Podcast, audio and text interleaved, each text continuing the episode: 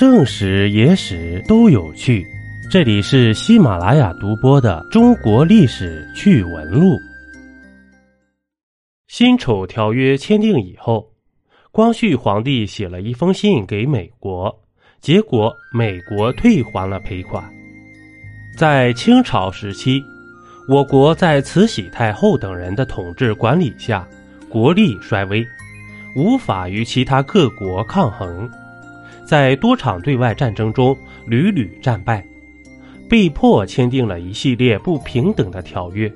这其中就有辛丑条约。一九零一年，历史上称为辛丑年，在这一年，面对入侵中国的八国联军，义和团战败。当时清朝政府内部有一种建议，就是将首都迁往西安，继续对抗八国联军，但是。清廷在这个时候已经没有有实力的军队了，而且山东以南多个省份的总督并不支持清政府的决定，于是清廷当朝者决定签署《辛丑条约》，换取短暂的和平。一九零一年七月二十五日，阳历九月七日，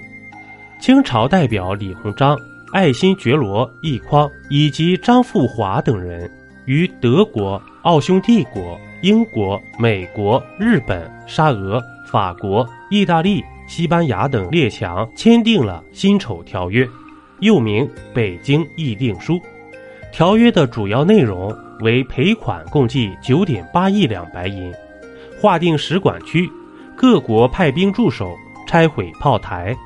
列强可派军驻守重要地区。清廷需镇压民间反帝斗争。惩治反帝官员及帮过义和团的官员，设立外务部。辛丑条约是一份丧权辱国的奴役性条约，不平等的条约。它的签订损害了国家的主权，给中国的老百姓带来了沉重的负担，使得中国的民族危机空前严重，也使得中国完全沦为一个半殖民地半封建社会。慈禧跟光绪回到北京后啊，这光绪给美国总统写了一封信，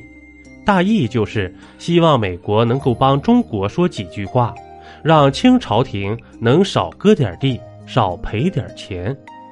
这封信送到美国总统手里后，还真就起了作用。美国的代表就跳出来说话了，请保持中国领土完整，减少赔款。